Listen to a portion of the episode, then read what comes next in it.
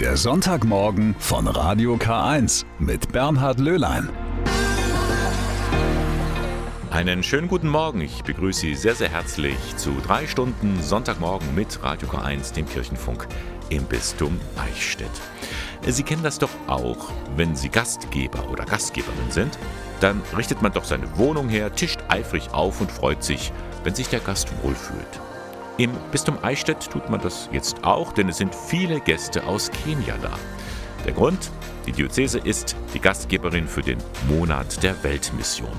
Und die Gäste, die da da sind, die können Sie hautnah erleben. Gleich mehr dazu in der ersten Stunde vom Sonntagmorgen.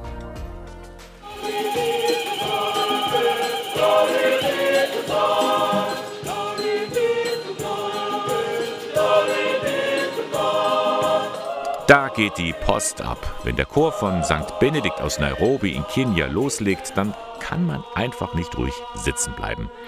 Da spürt man diese riesige Freude, mit der die Sängerinnen und Sänger Glauben und Leben feiern. Gegründet wurde der Chor vor fast 40 Jahren und mittlerweile hat er sich in ganz Ostafrika einen Namen gemacht. Zurzeit befindet sich dieser Chor in Deutschland, denn vor wenigen Tagen ist er gestartet, der Monat der Weltmission.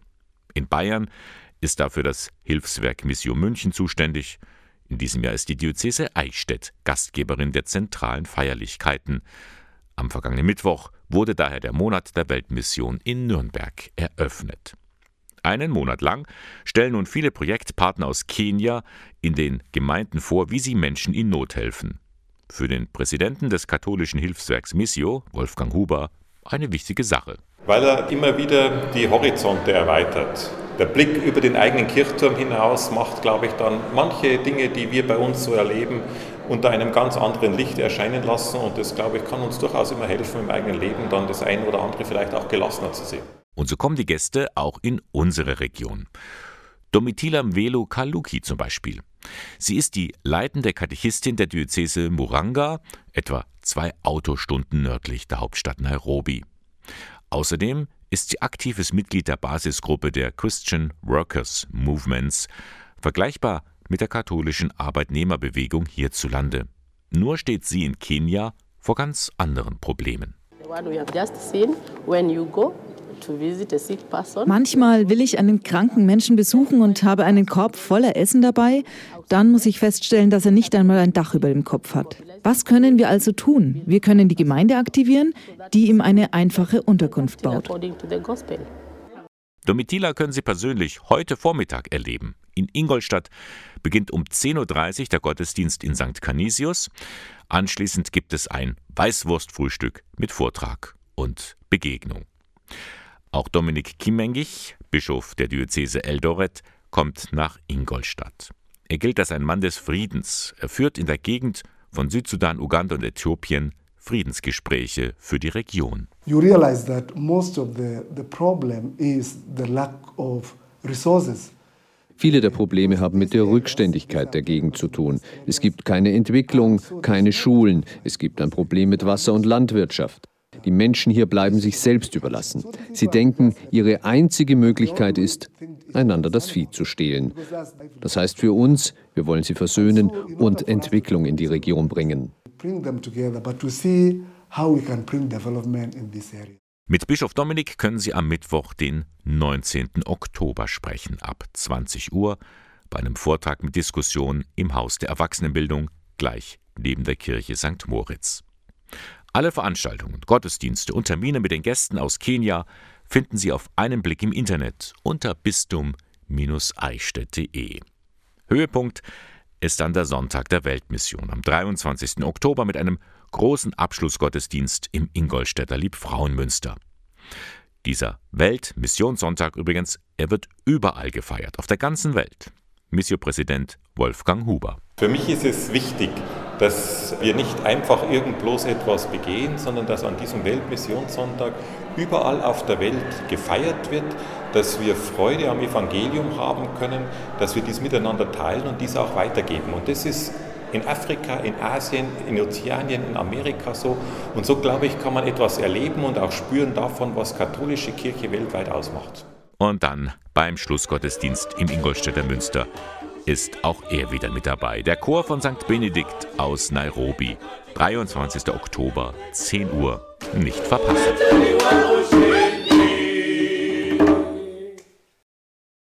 Sie kennen vielleicht das Sprichwort von Wilhelm Busch.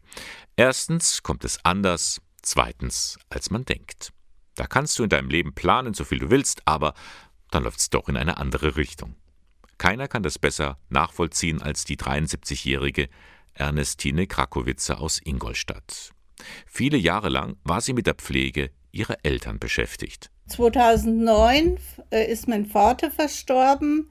Meine Mutter hatte ihn seit 1993 gepflegt. Ich habe da mitgeholfen. Und nachdem Vater dann verstorben war, hat sich meine Mutter sehr eigenartig verhalten, konnte äh, selbst nichts mehr auf die Reihe bringen. Die Mutter hatte teilweise Wahnvorstellungen und wurde schließlich selbst pflegebedürftig. Eine große Belastung. Ihr Tod im Jahr 2015 war für Ernestine Krakowitzer bei aller Trauer auch so etwas wie eine Befreiung. Nun konnte sie mit ihrem Mann endlich mehr gemeinsame Zeit verbringen. Ja, wir haben Wanderungen gemacht, sind da nach Norddeutschland gefahren und haben da so verschiedene Wanderungen jeden Tag gemacht. Und das war halt sehr befreiend dann. Doch dann kam eben alles anders, wie das Sprichwort sagt. Das Glück währte nicht lange. Er hatte einen Schlaganfall, das hat sich aber vorher schon bemerkbar gemacht. Also da ist er immer schwächer geworden und ist nicht mehr so trittfest gewesen. 2018 den Schlaganfall und 2019 dann die große Operation, achtstündige Operation an der Hirnanhangdrüse. Seitdem ist er bettlägerig. Mit der Freiheit war es, salopp gesagt, vorbei. Ja, man muss halt den ganzen Tag da sein, Tag und Nacht. Nachdem man sich ja allein nicht vom Bett aufrichten kann und da muss man halt immer da sein. In ihrer Not wandte sich Ernestine Krakowitzer an die Beratungsstelle für psychische Gesundheit bei der Caritas-Kreisstelle in Ingolstadt. Und da ist sie bei weitem nicht die Einzige, die Hilfe sucht, weiß Caritas-Mitarbeiterin Silke Felsmann. Es ist ganz, ganz häufig so, dass Leute bei Überforderung, bei Einsamkeit, bei Belastungen familiär zu uns kommen und es ist wirklich, wirklich keine Einzelsituation hier in Ingolstadt. Gerade für ältere Menschen findet sich ein umfangreiches Angebot, etwa die Angehörigengruppe. Da trifft man sich einmal im Monat in einer lockeren Runde. Es ist so, dass das wie so eine Oasenzeit darstellen soll, dass man eine Auszeit hat, dass man sich austauschen kann, dass man neue Inputs bekommt, dass man immer ein Thema hat, dass man einen Ausflug macht. Also letztes Jahr waren wir auf der Landesgartenschau, wir waren schon bei der Kräuterwanderung in Böhmfeld. Einfach, ich sage jetzt mal, die Sinne neu entdecken, einfach was Neues erfahren und ja, und das vielleicht auch mitzunehmen. Ein weiterer Baustein ist die ganz persönliche Beratung. Auch hier kann sich Ernestine Krakowitzer ganz auf Silke Felsmann verlassen. Die bringt mir Sicherheit, weil wenn irgendwas ansteht oder irgendwas zu erledigen ist, sei es Anträge oder so, da ist sie mir sehr behilflich und da fühlt man sich halt sicher, weil sie eben die ganze Geschichte kennt. Seit Jahren. Der Gerontopsychiatrische Dienst der Caritas für über 60-jährige Menschen mit psychischen Belastungen. Ein Angebot der Caritas-Kreisstelle Ingolstadt, passend zum Welttag für psychische Gesundheit. Der ist morgen. Celine Dion, Because You Loved Me. Sie hören den Sonntagmorgen von Radio K1. Sie sind jedes Jahr der Höhepunkt für Menschen, die gerne spielen. Die internationalen Spieltage in Essen, da kommen rund 150.000 Menschen aus aller Welt um die Neuheiten in Sachen Gesellschaftsspiele auszuprobieren. Heute geht die Spiel 2022 zu Ende. In den vergangenen Tagen war viel los und natürlich habe auch ich mich dieses Jahr wieder in das Getümmel gestürzt, um Ausschau zu halten nach den neuesten Trends. Und tatsächlich gibt es da so einiges, was da ganz gut in diese Sendung passt. Religion im Spiel. Gibt es das? Ja, das gibt es. Davon habe ich mich vor Ort überzeugen können. Ja, tatsächlich findet sich hier bei der Spiel in Essen Religion in Spielen. Und es gibt auch jemanden, der sich damit wissenschaftlich auseinandersetzt. Das ist Lukas Boch von Board Game Historian. Und der ist jetzt bei mir. Hallo Lukas. Ja, hallo. Vielen Dank, dass ich dabei sein darf. Lukas, erst einmal historisch sich damit auseinanderzusetzen, wie Religion in Spielen auftaucht. Wie kommt man dazu? Ja, die Frage ist nicht ganz unberechtigt, denn man könnte ja davon ausgehen, dass man sagt, Spiele vermitteln ein falsches Bild von Geschichte beispielsweise oder das nicht das Richtige. Worum es mir aber darum geht, ich promoviere zu dem Thema Darstellung der Kirchengeschichte des Mittelalters im modernen Brettspiel, zu untersuchen, wie kirchenhistorische Themen oder auch religiöse Themen in diesen Spielen präsentiert werden, weil wir davon ausgehen, dass diese Präsentation wiederum eine Auswirkung darauf hat, wie die Menschen heutzutage äh, ja, von der Kirche reden, die Kirche wahrnehmen. Das heißt, du schaust dir Spiele an, die vor allem das Mittelalter zum Thema haben. Da taucht Kirche auf, Mönche, Nonnen. Äh, ja, wie, wie werden die denn so in aller Regel dargestellt? Ganz allgemein kann man tatsächlich festhalten, dass es kaum ein Mittelalterspiel gibt, in dem eben kein Mönch, keine Nonne, keine Kirche zumindest vorkommt. Und das Spannende ist eben, dass, äh, wenn man normalerweise an Kirche des Mittelalters denkt, ist sofort Inquisition, Hexenverbrennung und Kreuzzüge ein Thema. Das äh, können Sie sicher nachvollziehen. Aber in Brettspielen wird die Kirche tatsächlich eher positiv dargestellt. Also, wir haben Mönche, die Joker sind, wie in Orléans beispielsweise. Wir haben Kloster, die uns extra Siegespunkte geben. In dem Kartenspiel Siedler von Katan, wenn wir da ein Kloster bauen, dürfen wir mehr Karten auf der Hand halten. Das zeigt eben, dass Klöster hier in Verbindung gebracht werden mit Wissenschaft und kulturellem Erfolg. Das ist etwas, was die Darstellung der Kirche im Mittelalter in Brettspielen von denen in digitalen Spielen beispielsweise unterscheidet. Aber warum ist das so? Denn eigentlich äh, hat die Kirche heute kein gutes Standing. Vollkommen richtig. äh, ich glaube, das hat mehrere Gründe. Einerseits das Medium an sich. Äh, Brettspiele sind ein Medium, was generationenübergreifend funktionieren soll. Das heißt, wir sprechen hier auch äh, sowohl Erwachsene als auch Kinder an. Und in Brettspielen geht es häufig darum, etwas aufzubauen. Da passt einfach so eine Wohlfühlatmosphäre, wie wir sie beispielsweise auch aus Anno kennen, der sehr bekannten digitalen Spielserie, einfach besser. Also ich glaube, das hat mit dem Thema zu tun. Nun sind das ganz viele Spiele, die im historischen Bereich angesiedelt sind. Taucht denn Kirche, Religion in Spielen, die das Thema, die unsere heutige Gesellschaft zum Thema haben, tauchen die da auch auf? In heutigen Spielen, also Spiele, die in der heutigen Zeit spielen, taucht ja, Kirche kaum auf. Es gibt äh, ein schönes Beispiel, Seven Sins. Das ist dann aber auch wieder so auf einer Metaebene, wo man eben den sieben Todsünden, ein Ablegespiel im Endeffekt darstellt. Aber ansonsten wird hier Kirche eher selten thematisiert sagt Lukas Boch von Boardgame Historien hier auf den internationalen Spieltagen in Essen.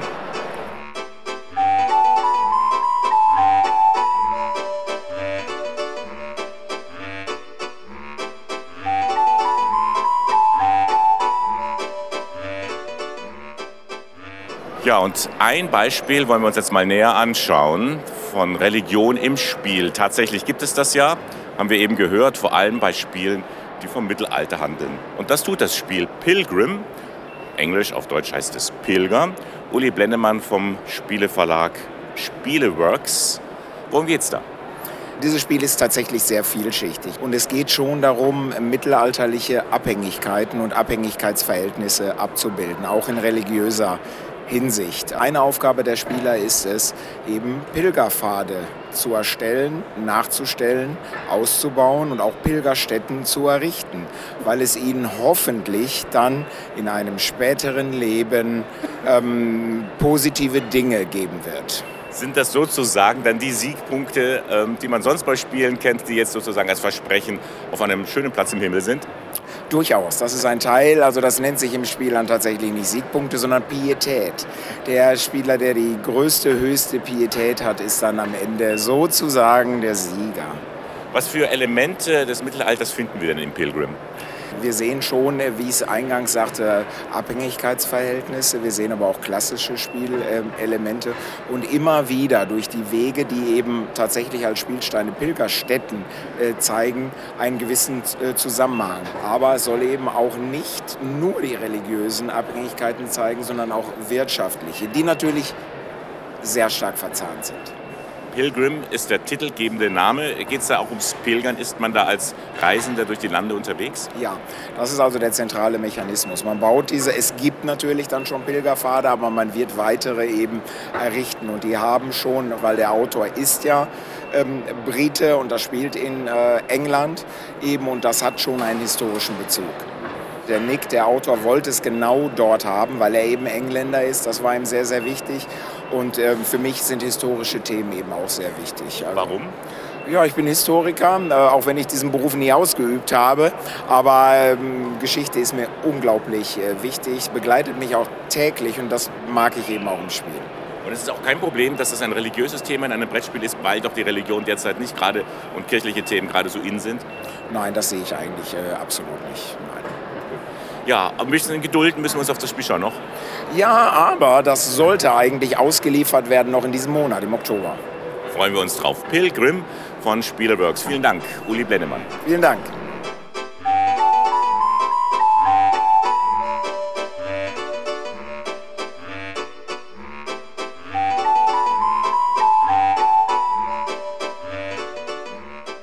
Religion im Spiel, das findet man hier auf den Spieltagen in Essen. Tatsächlich in einigen dieser vielen, vielen Brettspiele, die neu auf den Markt gekommen sind. Bei Portal Games, ein Verlag, der in Polen zu Hause ist, bin ich auf das Spiel Basilika gestoßen. Joanna Wareluk vom Verlag Portal Games. Worum geht es da? Im Spiel äh, geht es um eine Kathedrale in Florenz, äh, eine Kathedrale, das gebaut wird und die Königin wird ihren Anteil an der Werke hat und deswegen schickt ihren Architekt und der Bischof auch schickt seinen Architekt. Also in diesem Spiel, äh, die zwei Spieler spielen gegeneinander als die Architekten. Das heißt, der eine Spieler vertritt die, den Auftrag der Königin und der andere Spieler den Auftrag des Bischofs. Ja, aber sie bauen zusammen, also eine Kathedrale und äh, jeder will äh, das besser machen, um am Ende die große Belohnung zu kriegen. Äh, seinem Zug, der Spieler, macht drei Aktionen und äh, das kann äh, eine Kathedrale zu vergrößern mit den Plätzchen, äh, die unterschiedliche Farben haben. Und er will die größte Gebiet zu machen. Aber die Plätzchen sind zweiseitig und die zweite Seite hat diese Anweisungen zu machen. Genau, das sind so besondere Aktionen in dem Spiel, die das Ganze noch ein bisschen durcheinander bringen. Das ist schon ein Spiel, wo man ähm, eine gewisse Erfahrung mitnehmen, mitbringen muss. Oder ist das ein ganz einfaches Spiel? Das ist ein ganz einfaches Spiel. Es erinnert sich ein bisschen wie Carcassonne. Man äh, legt seine Arbeiter in der Städte, um äh, die Mehrheit zu kriegen. Und, da, und das, ist, das ist das Spiel hier.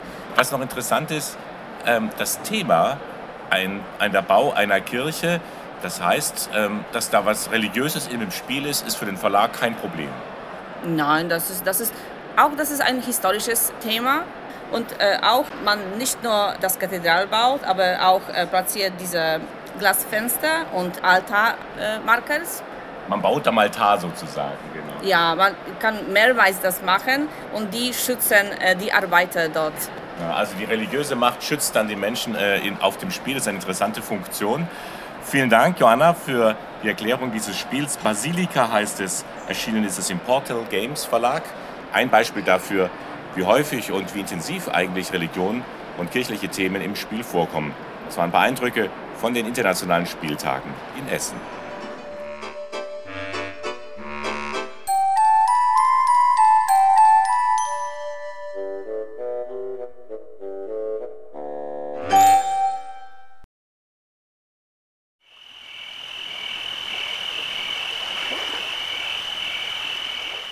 Es ist ein überwältigender Anblick. Wer nachts bei klarem Himmel nach oben schaut, der sieht die vielen Sterne am Firmament und bewundert das Blinken und Funkeln in der unendlichen Weite.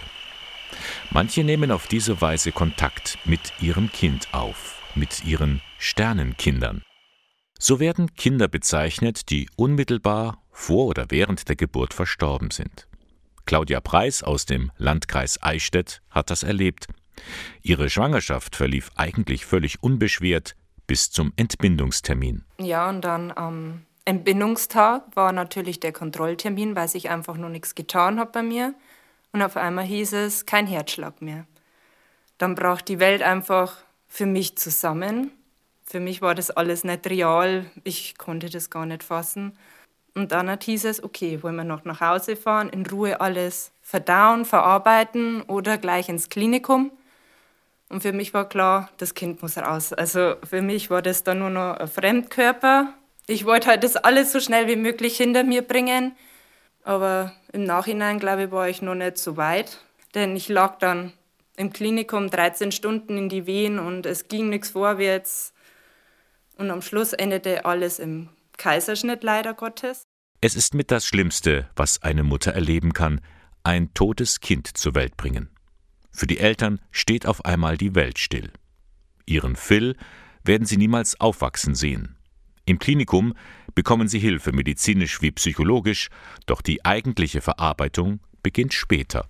Richtig klar ist es erst geworden, wie man nach Hause gegangen ist und das leere Kinderzimmer gesehen hat. Dann ging die Verarbeitung erst richtig los. Dann kam für uns ziemlich schnell der Alltag wieder. Ich bin dann auch wieder nach dem Mutterschutz ziemlich schnell wieder arbeiten gegangen. Und was uns auch ganz viel geholfen hat, war eben die Selbsthilfegruppe. In der Selbsthilfegruppe des Ingolstädter Hospizvereins lernt sie Conny Oberhofer kennen. Ja, die Conny Oberhofer, die vielen von Ihnen bekannt sein dürfte als Moderatorin bei Radio In. Auch für sie hat sich von einer Sekunde auf die andere das Leben verändert. In ihrem Fall war wegen innerer Blutungen sogar das eigene Leben in Gefahr. Sie musste schnell in den OP. Natürlich ist es eine Schreckensnachricht, wenn man erfährt, dein Kind ist tot. Das wird jetzt tot zur Welt gebracht. Aber du weißt ja auch nicht, wie geht es jetzt mit dir weiter. Wir hatten ja schon einen Sohn zu Hause mit, ähm, ja, der wurde dann vier ein paar Tage drauf. Ähm, wie geht es da weiter? Du hast nur noch automatisiert alles wahrgenommen. Mein Mann ist da natürlich mit reingestürmt. Und ähm, wir wussten nicht, wie es ausgeht. Und da habe ich mich erst einmal verabschiedet ja, von meinem Mann und habe ihm noch ein paar gute Ratschläge mit auf den Weg gegeben, äh, was er bei der Erziehung unseres Großen bitte alles bedenken sollte. Heute geht es ihr gut, aber der kleine Louis fehlt. Dennoch bleibt er Teil der Familie, auch für den älteren Bruder. Das war auch schwierig, das natürlich am Kind zu vermitteln, das bisher mit dem Thema Tod überhaupt nicht konfrontiert war. Und plötzlich äh, geht er mit uns an den Friedhof und bemalt Steine, die er sein Bruder an den Grabstein legt. Da muss man viel erklären, viel drüber reden. Da wird viel geweint. Da wird aber einmal gelächelt, äh, wenn so ein Vierjähriger dir erklärt, wie er sich seinen Engelsbruder vorstellt. Ja, natürlich, es ist das Kind, das du nicht in den Armen halten kannst. Also ich hatte eins an der Hand und eins im Himmel.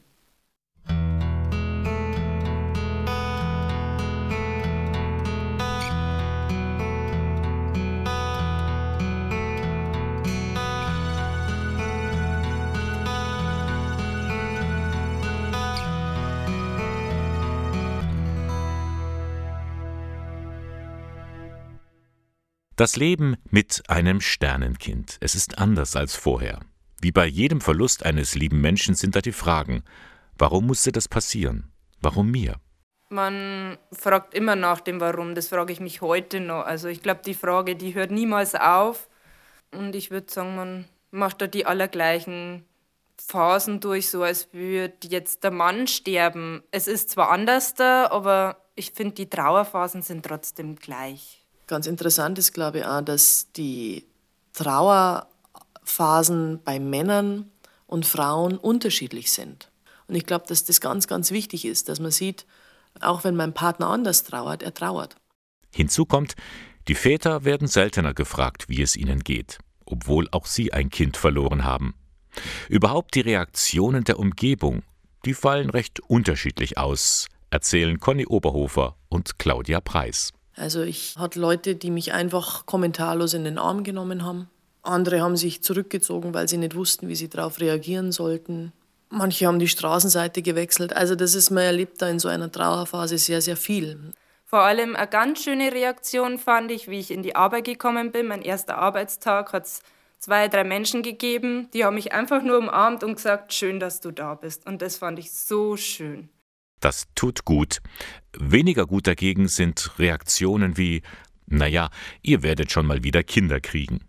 Ist leider zu oft passiert. Also ich finde, ein weiteres Kind ersetzt nicht mein Sternenkind, den Phil. Also der Phil ist da und selbst wenn ich jetzt nochmal zwei, drei andere Kinder bekommen würde, der Phil wird nie ersetzt, nie im Leben. Solche Sätze wie, ja, das wird schon nochmal klappen. Das ist ein Stich ins Herz. Oder, also, da wir ja schon einen Sohn hatten, ich weiß gar nicht, wie oft ich gehört habe, Ja, aber der Große, dem geht's gut, gell? Aber mit dem ist nix, gell? Habt's ja nur eins. Da stehst du einfach nur da und bist noch höflich in deiner, in deiner Reaktion, aber schlussendlich möchtest du daran zerbrechen. Wenn man nicht weiß, was man in einem solchen Fall sagen soll, wenn die eigene Hilflosigkeit zu groß ist, dann ist wenig schon viel. Eine Umarmung hilft immer. Da muss man nicht viel sagen. Oder wenn man, wenn man wirklich Ängste hat, dann vielleicht gar nichts sagen. Einfach nur zuhören. Zuhören ist ganz wichtig, finde ich. Und wenn man nur da sitzt und nichts sagt, hilft das schon.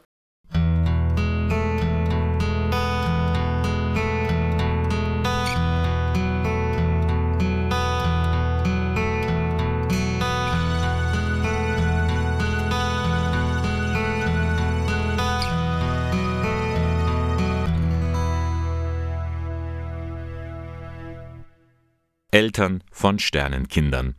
Für Claudia Preis und Conny Oberhofer ist die Trauer nach wie vor da. Aber sie können mit ihr umgehen. Geholfen haben ihnen dabei die Erfahrungen in der Selbsthilfegruppe des Ingolstädter Hospizvereins. Im Klinikum wurden sie auf das Angebot aufmerksam gemacht. Es war für mich ein unglaublicher Gewinn, weil du dich mit Gleichgesinnten austauschen konntest. In dieser Gruppe wusste jeder, wenn auch jeder unterschiedliche Geschichten hatte, wie das Kind gestorben ist, warum es gestorben ist. Aber man hatte den gleichen Schmerz. Doch Conny Oberhofer gibt auch zu, darüber mit anderen zu sprechen, das ist ihr anfangs nicht leicht gefallen. Für mich war es ein Stück weit Überwindung, weil ich sehr, ich möchte sagen, schon eine starke Person bin, aber einfach gemerkt habe, ich, ich komme hier nicht weiter. Und sich da selbst ein bisschen in sich reinzuhorchen, und zu merken, ja, jetzt wird schon Hilfe gut tun, das ist schon ein Schritt. Ja. Aber ich bin froh, dass wir das gemacht haben. Und mein Mann ist dann auch mitgekommen. Der war anfangs ein bisschen zögerlich, aber auch der hat es als absoluten Gewinn empfunden. Mit Freunden und Verwandten über die eigene Geschichte reden, das ist gut. Aber irgendwann kommt der Punkt, da wird es den anderen vielleicht zu viel. Aber in der Trauergruppe da kann man die Geschichte immer wieder erzählen und immer wieder gibt es ja Situationen, was man sagt, okay, das will ich jetzt nicht mehr in der Familie aufgreifen, sondern jemanden erzählen, der die gleiche Erfahrung gemacht hat und der kann mir vielleicht einmal Tipps geben oder wie es jetzt einfach weitergeht und da hat man halt viel Kraft in dieser Gruppe äh, gekriegt. Und diese Kraft wollen Claudia Preis und Conny Oberhofer weitergeben.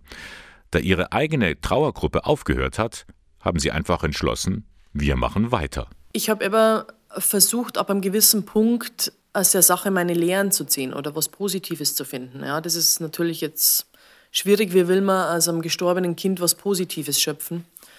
Ähm, aber ich glaube einfach, dass es vielleicht dann auch die Aufgabe ist, dass man sagt, okay, dann hilft man ähnlich Betroffenen, äh, einfach diese Plattform zu geben über den Hospizverein in Ingolstadt, dass man zusammenkommt, dass sich Gleichgesinnte treffen können. Uns hat es geholfen und das möchte man dann ein Stück weit weitergeben.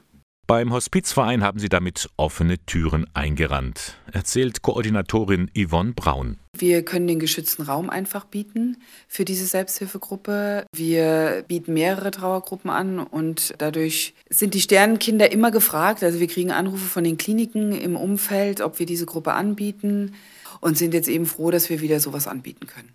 Auch wenn sich in der Gesellschaft viel verändert hat, man sensibler mit dem Thema umgeht, ein Tabu ist es immer noch. Es ist immer noch ein Problem, aber, und das ist äh, nicht so bekannt, das passiert schon ziemlich oft. Also es gibt schon einige Sternenkinder. Es gibt auch häufige Anfragen und es ist eine Überwindung, hier anzurufen. Also äh, wenn, ich, wenn wir die Leute am Telefon haben, ist immer so, äh, Entschuldigung, äh, die kommen fast mit einer, sie wollen sich fast entschuldigen dafür, dass sie jetzt hier anrufen und fragen, ob wir eine Gruppe anbieten für Sternkinder oder ob wir ihnen helfen können bei der Trauerverarbeitung. Und das ist ab diesem Monat wieder der Fall. Im geschützten Rahmen wird den Eltern, die ein Kind vor, während oder nach der Geburt verloren haben, die Möglichkeit gegeben, sich in einer Gruppe mit Betroffenen auszutauschen. Alle Informationen finden Sie im Internet unter www.hospizverein-in.de. Miteinander reden, lachen, weinen. Die Selbsthilfegruppe für Eltern von Sternenkindern.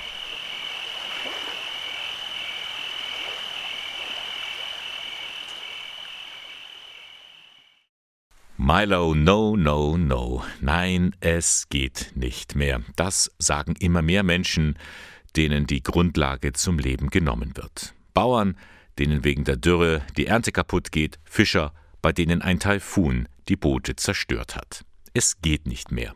Und darum gehen sie. Sie flüchten. Wegen des Klimawandels. Auf diese weltweite Fluchtbewegung macht eine Ausstellung aufmerksam, die ab morgen in Eichstätt zu sehen ist. Klimaflucht heißt sie. Sie stammt von der Deutschen Klimastiftung. Kirchliche Einrichtungen haben sie nun nach Eichstätt geholt. Die ist wirklich entstanden, zu zeigen, dass es nicht nur Kriegsflüchtlinge gibt, sondern eben auch Klimaflüchtlinge. Und das sind eigentlich keine anerkannten Flüchtlinge nach der Genfer Flüchtlingskonvention, sondern dass die eigentlich rechtlich in einem völligen Freiraum sind und äh, durch diese Nichtanerkennung äh, enorme Probleme für Menschen entstehen, die ihren ihre Heimatort verlassen müssen, weil sie einfach keine Lebensgrundlage mehr haben, weil es zu viele Fluten, zu viele Stürme, zu viel Dürre gibt. Sagt Angela Barkemeyer. Sie koordiniert die Integrationshilfen bei den Maltesern. Das Besondere an dieser Ausstellung, zu sehen sind 14 lebensgroße Figuren, die ihre Fluchtgeschichte erzählen. Aus aller Welt sagt der Eichstätter Flüchtlingsseelsorger Matthäus Kamow. Nicht nur die Sahelzone, die man vielleicht noch irgendwie so im, im Kopf hat, wo sich die Wüsten immer weiter ausbreiten, nicht nur Afrika, sondern es ist eigentlich ein globales Problem, dass sich Leute auf den Weg machen müssen, aus verschiedenen Gründen ihre Heimat verlassen.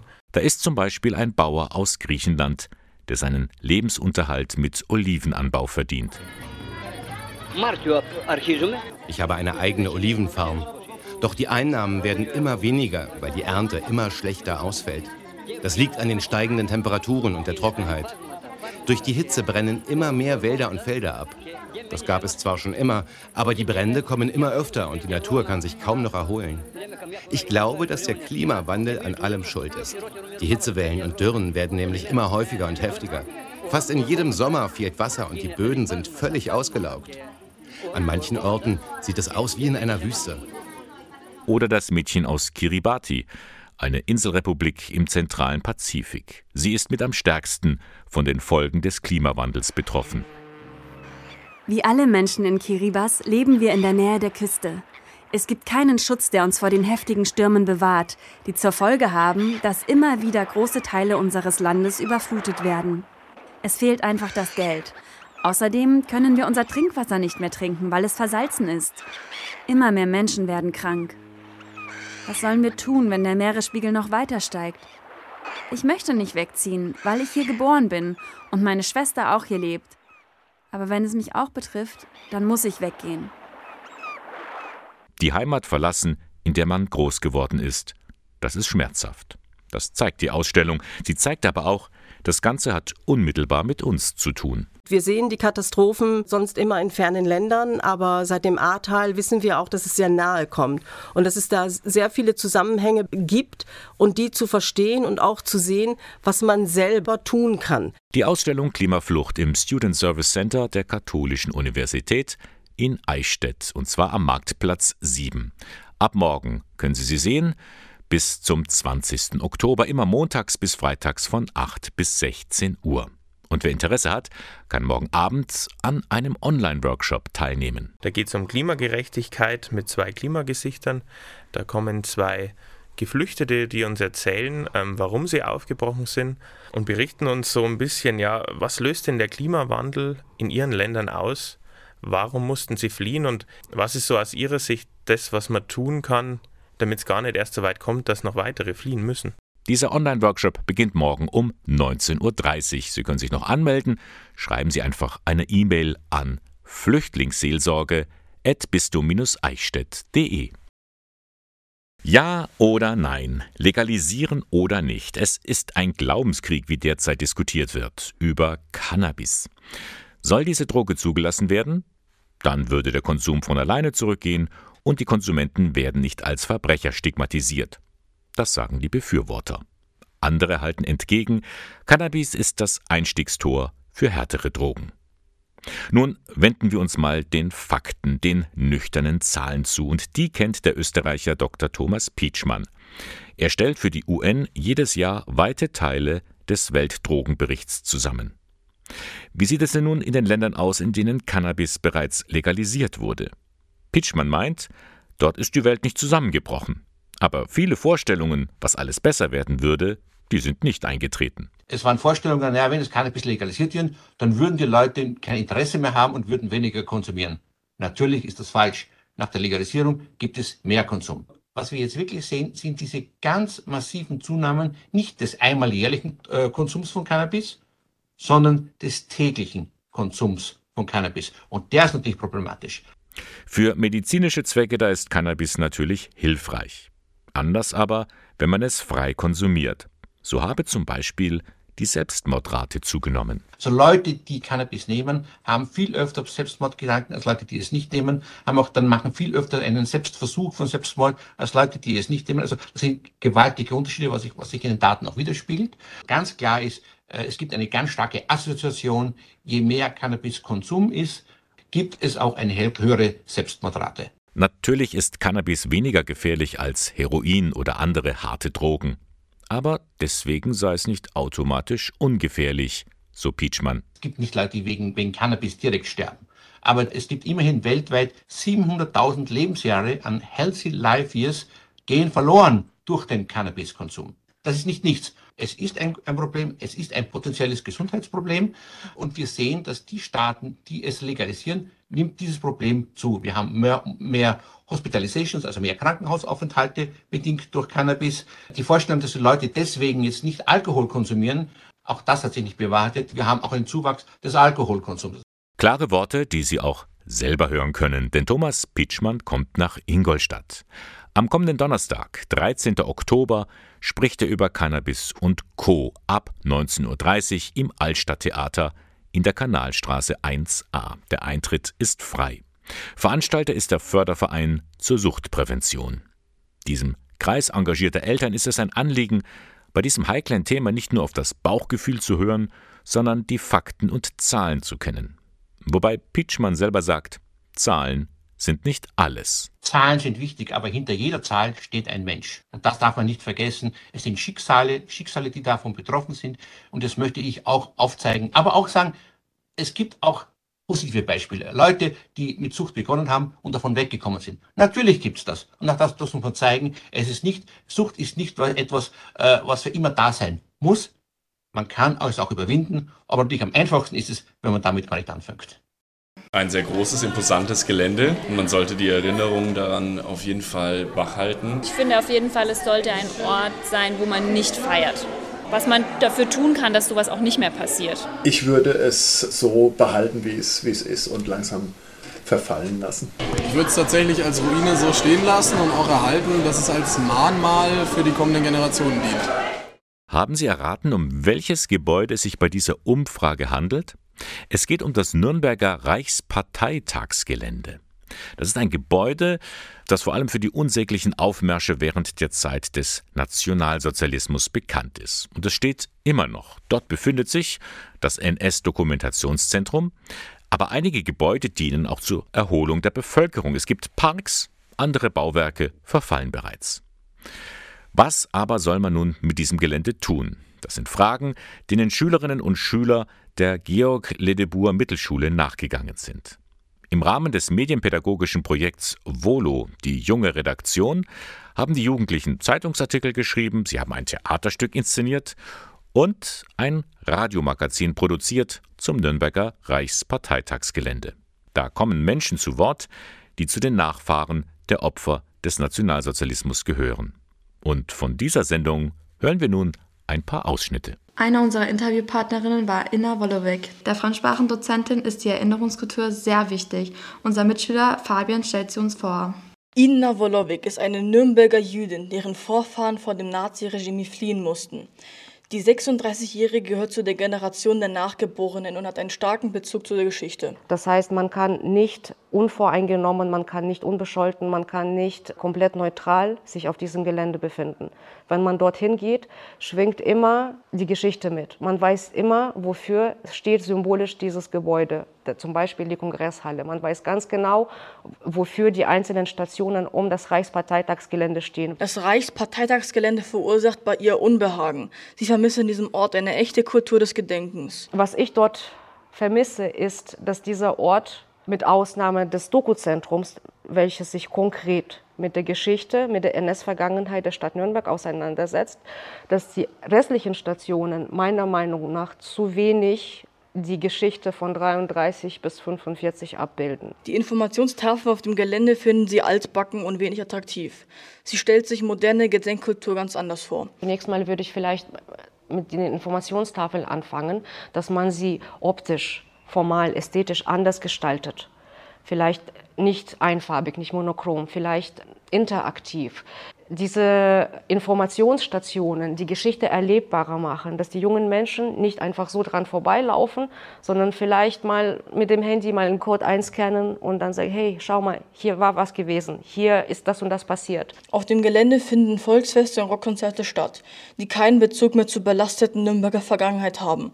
Auf dem Dutzenteich kann man segeln und Tretboot fahren. Für viele der Freizeitaktivitäten auf dem Gelände hat sie kein Verständnis. Was für mich ein absolutes No-Go ist, das sind die Autorennen. Ganz zu schweigen davon, dass im 21. Jahrhundert mit der Klimakrise und äh, mit dem Klimawandel, Klimakatastrophe, wie man das nennen mag, man überhaupt auf derartige Sportarten verzichten sollte. Und wenn man sich dann das Publikum vorstellt, wie sie auf der Tribüne sitzen und das ganze Volk jubelt, so wie sie den Panzern zugejubelt haben, dann mutet das schon sehr nostalgisch an. Ich würde die Autorennen entlang der Tribüne abschaffen. Allerdings sind Autorennen eine sehr internationale Veranstaltung, die nicht nur zur monumentalen Nazi-Architektur passt. Menschen aus der ganzen Welt treffen sich in Nürnberg, um die Rennen zu sehen. Trotzdem sollten die Zuschauer der Rennen nicht auf der Tribüne sitzen. Auch Künstler durften sich auf dem Gelände schon austoben. Doch alles, was gut gemeint ist, muss nicht automatisch auch gut ankommen. Dieses Mahnmal, es steht für etwas. Und es soll konserviert, es soll aufrechterhalten werden für die Nachfahren, für die Nachkommen in der dritten, vierten, zehnten Generation, damit die Menschen wissen, dass da etwas war. Einfach mal hinzugehen und das anzusprayen, anzusprühen und zu sagen, jetzt lebe ich in einer Demokratie, jetzt kann ich die Peace-Fahne draufmalen. Das ist kein Statement, das ist keine Aussage. Die Peace-Fahnen kann man sehr gerne schwenken auf Pride Parades. Das ist wunderbar, dass es solche äh, Demonstrationen gibt. Aber man sollte da trotzdem trennen. Wie gehen die Nachfahren der damaligen Opfer oder der potenziellen Opfer damit um? Dieses Gebäude steht für etwas. Es soll nicht zu einem Disneyland verkehrt werden. Was lernen wir draus? Was vielen Menschen Freude bereitet, kann anderen Schmerzen bereiten. Aber alles wirklich richtig zu machen, ist gar nicht so einfach.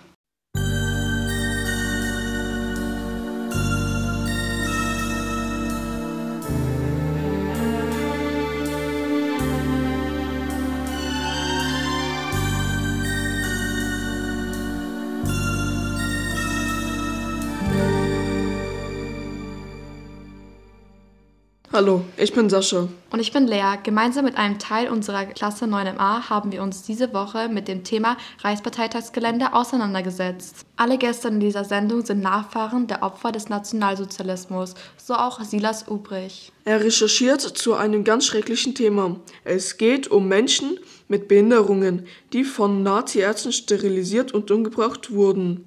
Unsere Mitschüler Alex und Max haben mit ihm gesprochen. Welchen Bezug haben Sie zum Reichsparteitagsgelände? Auf der einen Seite denke ich an meinen Großonkel, der zwangssterilisiert worden ist als Folge dieser sogenannten Gesetze der Nationalsozialisten. Und zum anderen fallen mir noch viele weitere Opfergruppen ein, die auch betroffen worden sind, außer die Opfergruppe der Zwangssterilisierten. Wie fühlen Sie sich, wenn Sie über das Gelände gehen? Es sind gemischte Gefühle.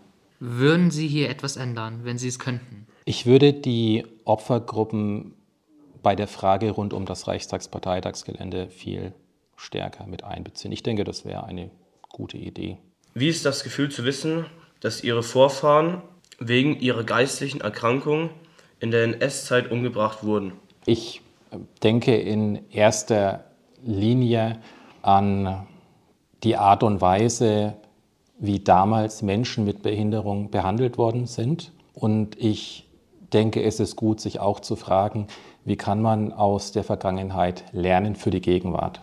Wie geht man mit Menschen mit körperlicher oder geistiger Behinderung um? Haben Sie von der geistigen Erkrankung Ihres Vorfahren erzählt? Ja, das habe ich, sowohl im Bayerischen Landtag, aber auch durch verschiedene Veröffentlichungen, beispielsweise fand im Innenministerium in München eine Ausstellung statt und ähm, die Begleitbroschüre zu dieser Ausstellung, in dieser befindet sich eine Biografie meines Großonkels und meiner Urgroßmutter. Werden Sie heute noch daran erinnert? Ja. Warum? Weil NS-Euthanasie-Opfer bzw. Opfer der Zwangssterilisation bisher nicht als Opfergruppe anerkannt sind. Diese Woche findet eine Besprechung im Bundestag statt, wo es um die Anträge geht, dass diese beiden Gruppen als Opfer anerkannt werden. Und darüber hinaus werde ich ohnehin durch verschiedene Ereignisse in der Öffentlichkeit daran erinnert, Ereignisse, wie man beispielsweise mit Menschen mit Behinderung umgeht. Hätten Sie den Mut, Ihre Meinung in der Öffentlichkeit zu sagen, während der NS-Zeit, mit dem Wissen, welche Konsequenzen es für Sie haben könnte? Ja.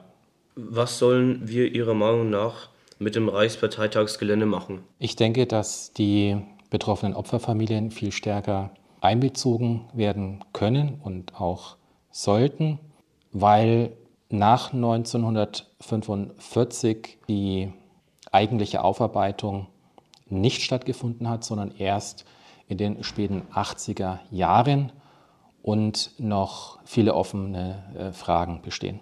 Danke. Dankeschön. Gerne. Mit dem Schrecken der Nazis hat auch unser nächster Gast Erfahrungen gemacht. Erich Schneeberger vertritt die Sinti und Roma in Deutschland.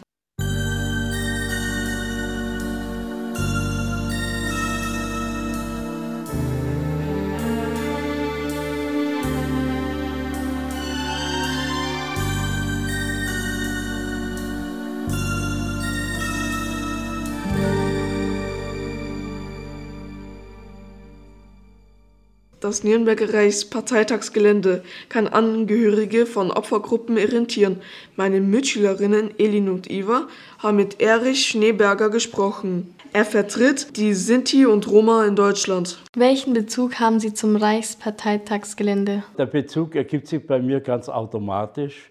Meine Eltern waren Verfolgte im Holocaust, also beide Eltern waren in Auschwitz. Und immer wenn ich dieses Gelände sehe und an die Aufmerksamkeit daran denke und äh, wie sich das dann alles entwickelt hat, dass man dann Menschen praktisch, unschuldige Menschen, aufgrund der Nürnberger Rassengesetze verfolgt und ermordet hat, das beklemmt mich schon sehr. Wie fühlen Sie sich, wenn Sie über das Gelände gehen?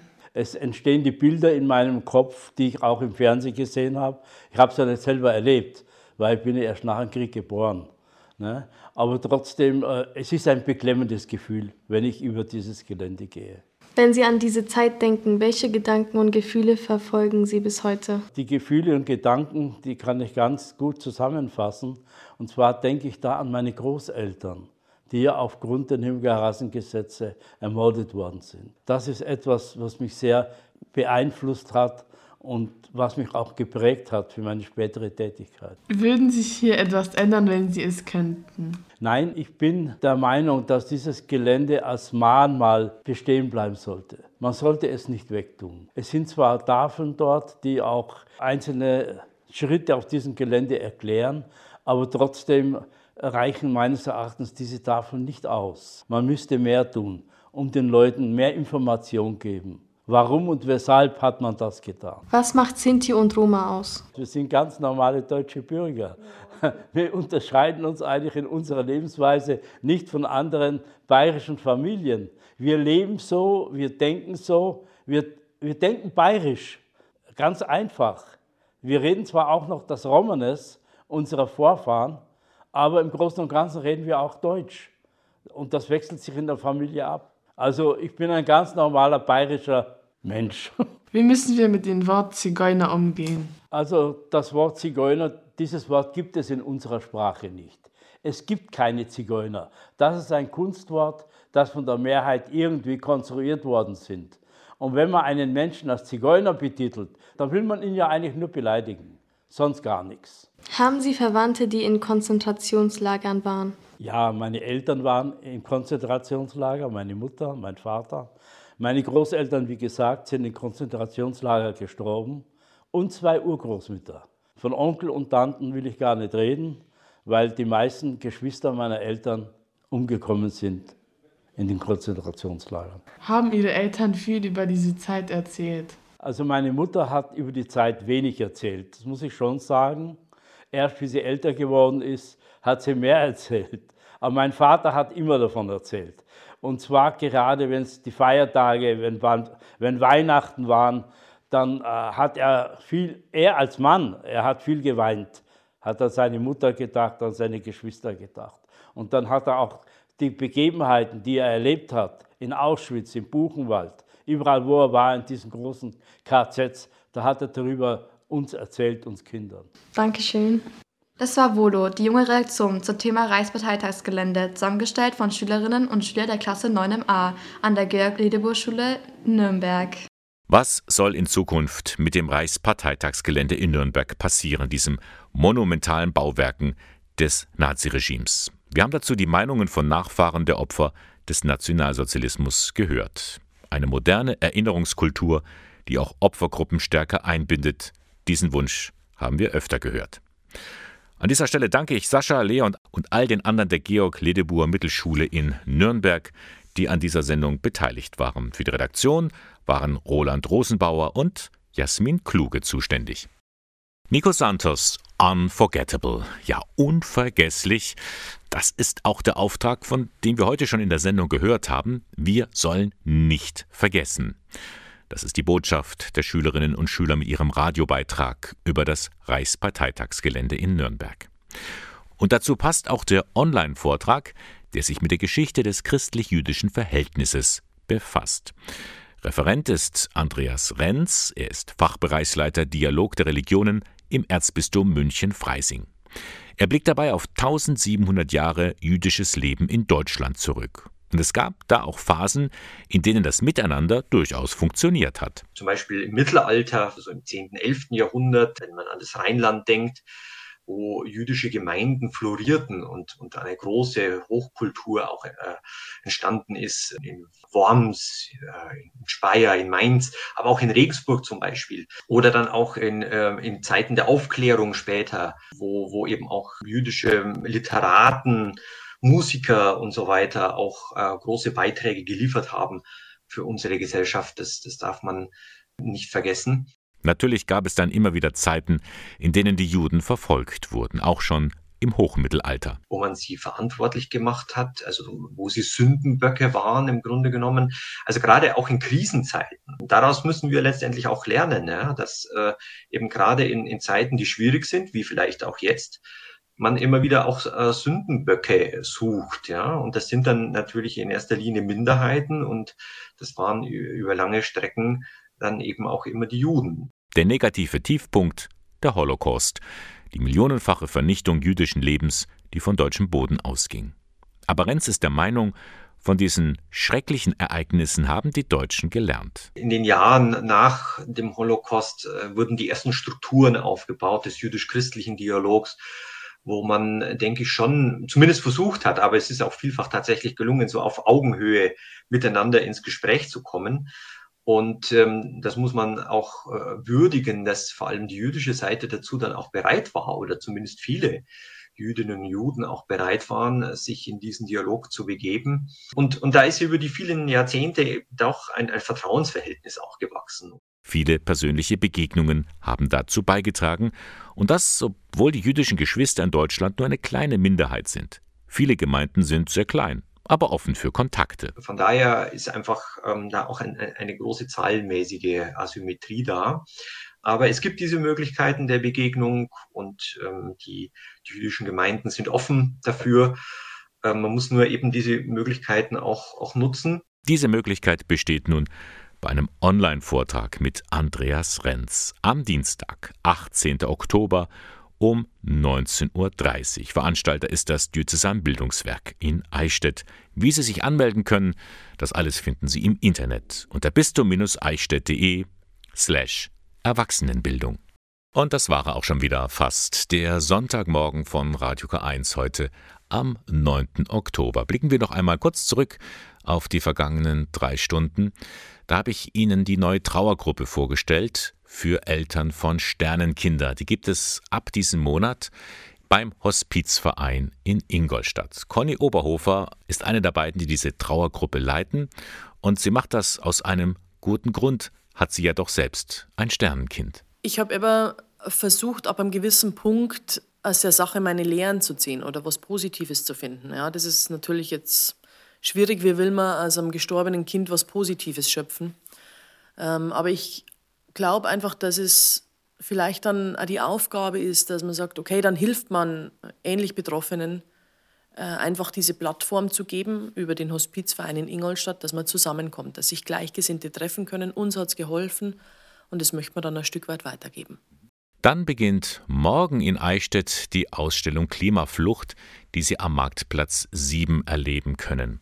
Es geht um Menschen aus aller Welt, die wegen des Klimawandels fliehen mussten, ihre eigene Heimat verlassen hat. Und das geht auch uns etwas an mein Flüchtlingsseelsorger Matthäus Kamow. Wir Christen, wir haben den Auftrag, uns um den Nächsten zu kümmern. Und der Nächste ist jetzt nicht nur der Nachbar, den ich von meinem Fenster daheim aus sehe, sondern der Nächste, das betrifft eigentlich die ganze Welt, das betrifft alle Menschen.